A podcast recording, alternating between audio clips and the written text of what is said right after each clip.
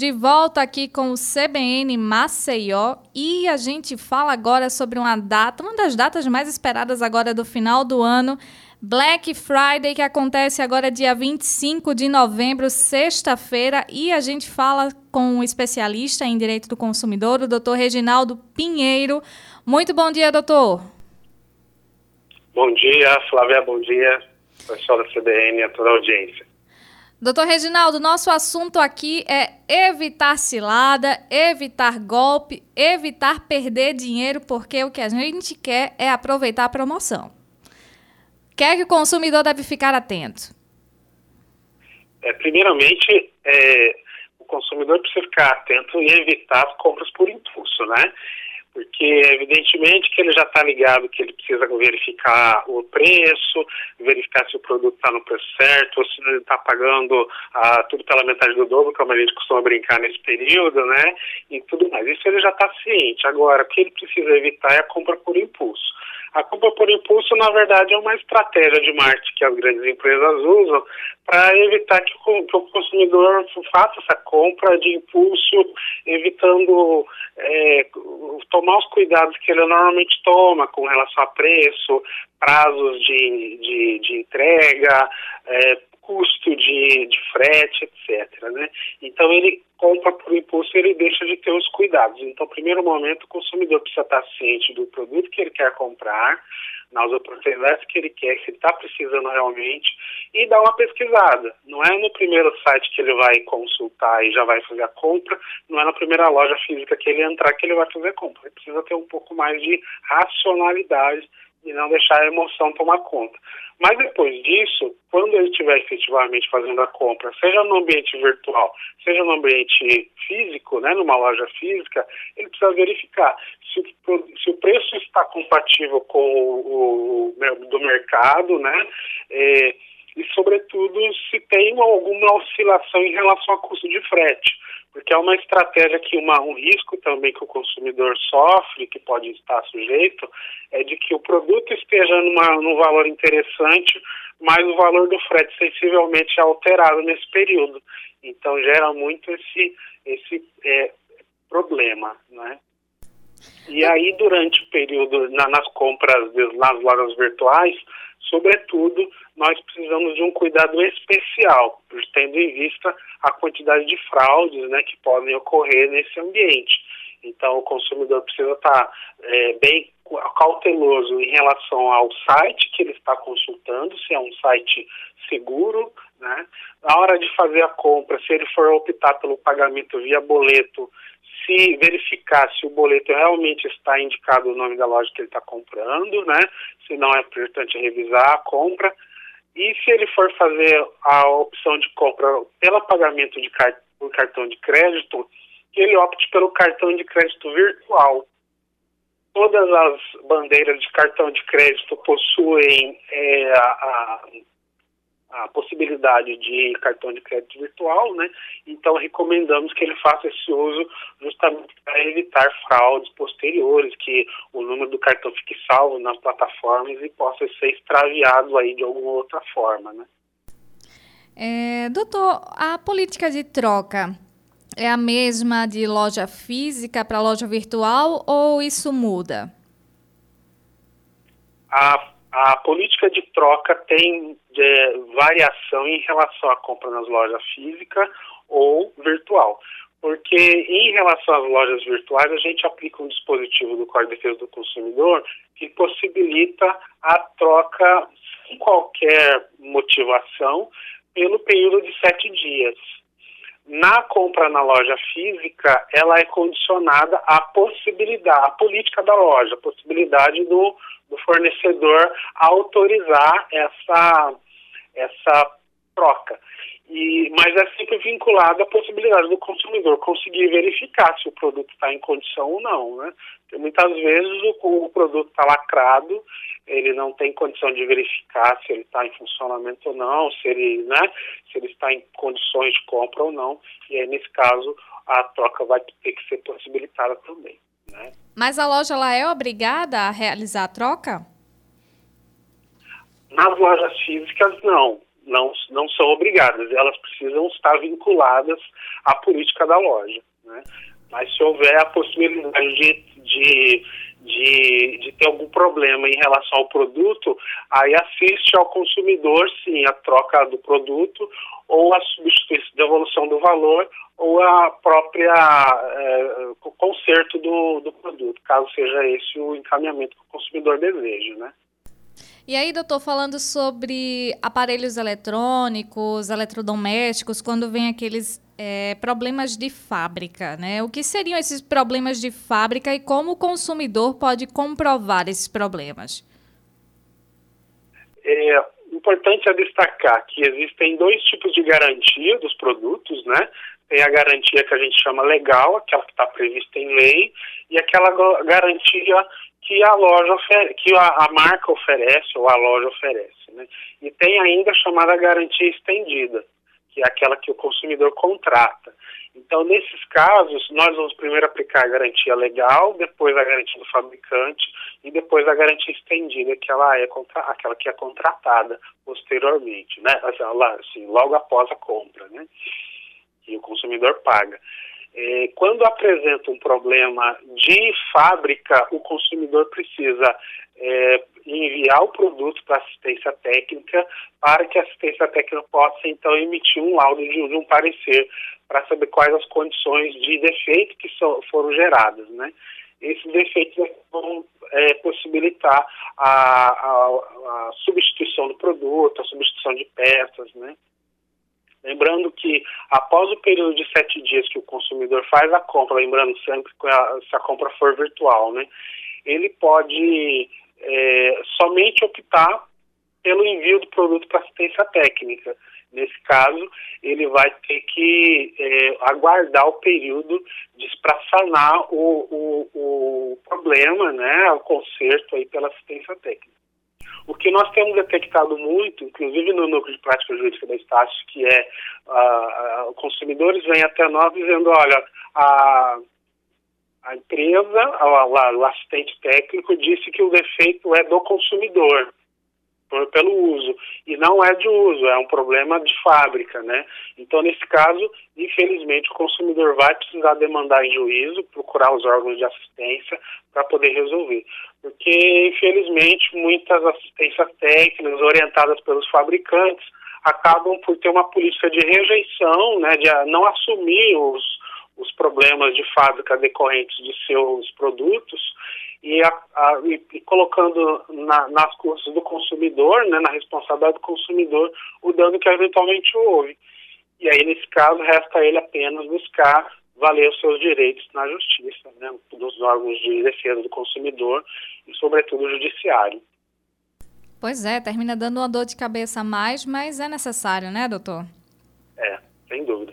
E se você me permitir, uma última recomendação que eu gostaria de dar também. Fica à vontade. Eh, nós estamos temos no comércio eletrônico né, muitas plataformas grandes que estão é, oferecendo, oferecendo serviços de, de produtos uh, na, na. Aí temos aqueles grupos chineses, tem os grupos americanos, né? Vou me reservar de não dizer o nome, mas os consumidores sabem quem, de quem eu estou me referindo.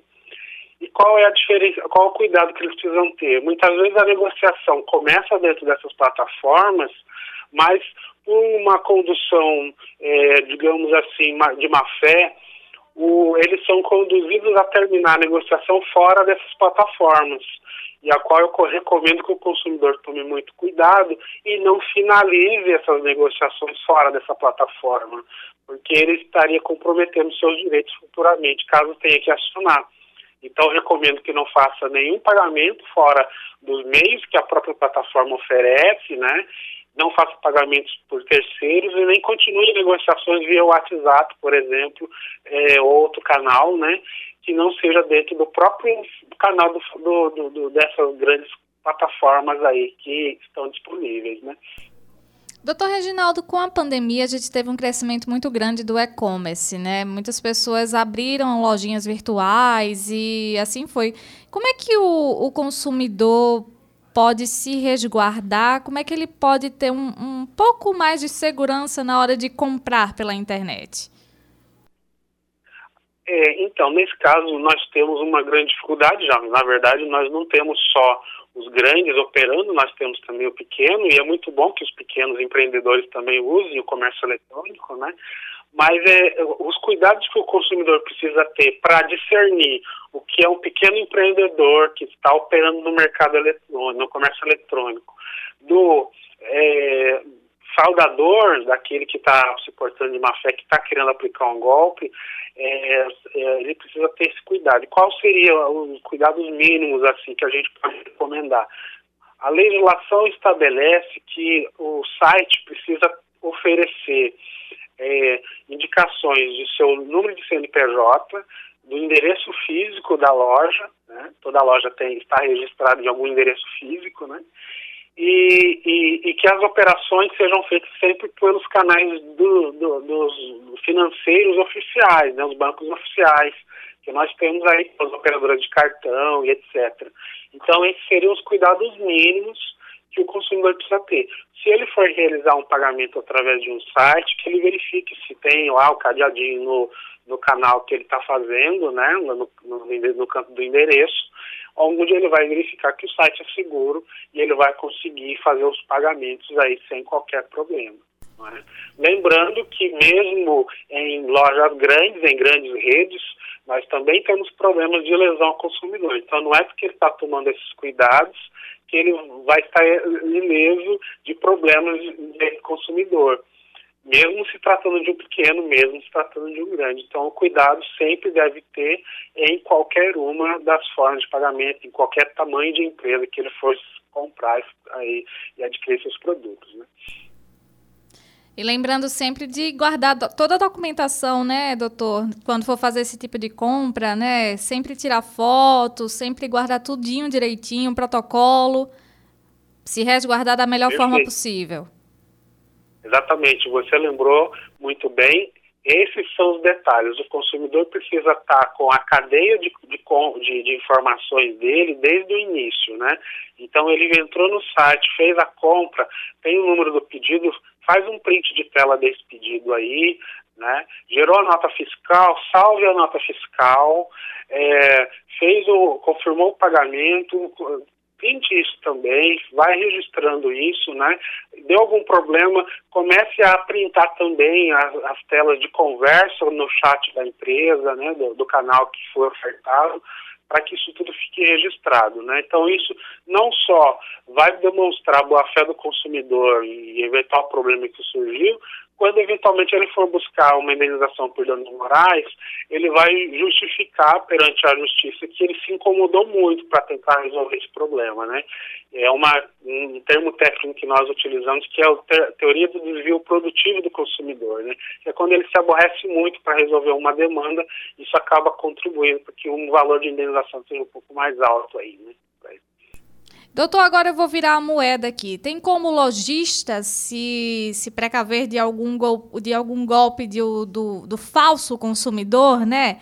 Que às vezes acontece de, de uma falsa compra, né? O, o consumidor vai lá, o, aquele falso consumidor vai lá, fala, diz que comprou um produto, passa aquele Pix, né? E aí fala que, que recebeu, compra o produto, diz que não recebeu.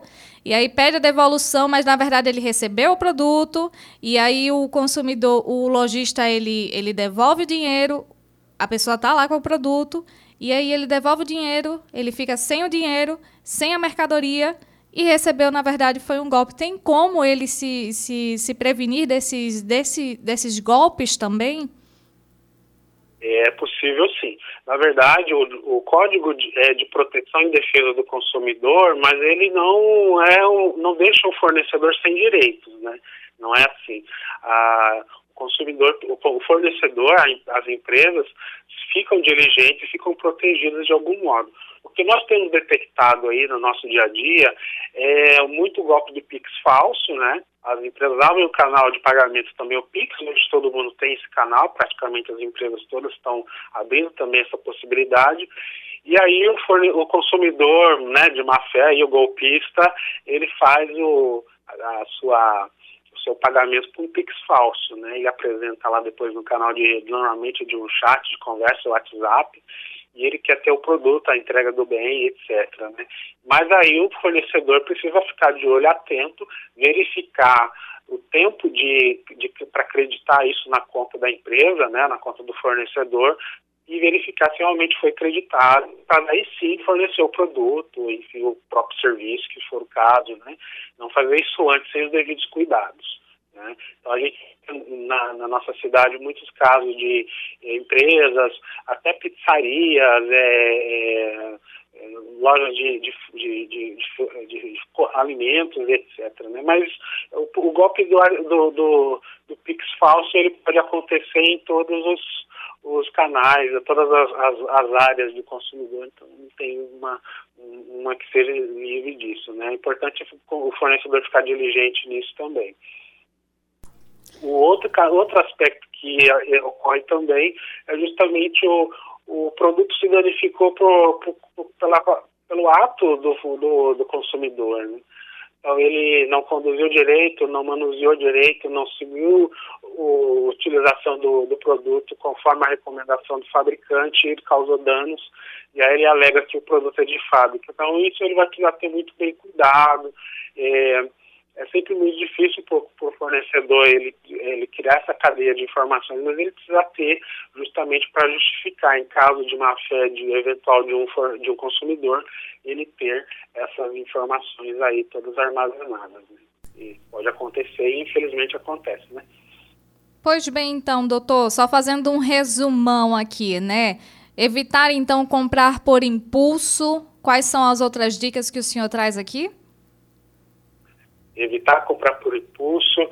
Se, deve, se realmente precisa comprar, que compre é, com a pesquisa bem feita do produto, que realmente deseja, verificar não só o produto, se está no valor correto, mas também se existe alguma oscilação no frete, né, pode acontecer.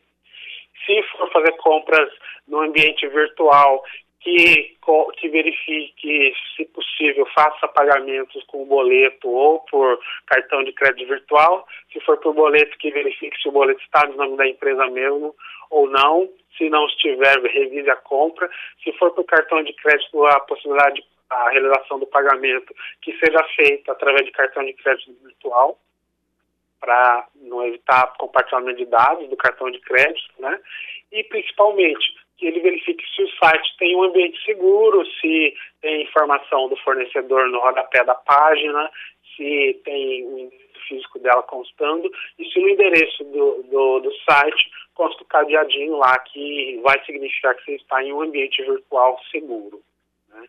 Então essas são as precauções básicas que o consumidor precisa ter. Depois disso, de efetuada a compra, é, ter os registros de todo esse processo de compra até a efetiva entrega e caso tenha algum problema que também continue tendo os registros aí de conversas para, se necessário, buscar de novo a solução tanto em canais de, de proteção ao consumidor como o PROCON quanto ao próprio judiciário. Né? E a ideia dessa nossa conversa, doutor Reginaldo, ser feita ainda hoje, na segunda-feira, início da semana, né, é que o consumidor, né, o nosso ouvinte, ele tenha um tempo hábil, né, para se prevenir, para poder realizar todas essas dicas, todas essas ações, ou seja, pesquisar os produtos que você queira, pesquisar o preço hoje, para que no, na sexta-feira ele não, não dobre de valor e aí ele esteja na metade do valor que ele estaria, na verdade, seria o preço real da, da promoção, né? Para que você possa ter o seu cartão virtual já ainda hoje, que você tenha, para não precisar fazer no dia. E assim vai, e você seguir todas as dicas do Dr. Reginaldo para não precisar fazer na sexta-feira, no dia da Black Friday. Então, que você se planeje para sexta-feira e não precise fazer tudo em cima da hora. Então, essa na realidade seria o planejamento de hoje para poder você aproveitar ainda melhor a sexta-feira, Black Friday, de maneira mais segura, de maneira mais bem pensada e realizar sua compra de uma maneira estratégica, não é isso, doutor?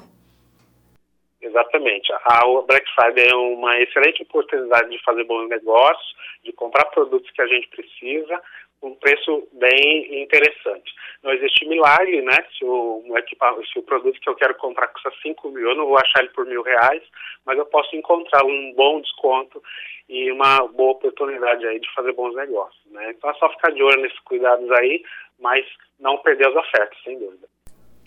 Pois bem, então, muito obrigada, doutor. Foi um prazer conversar com você aqui.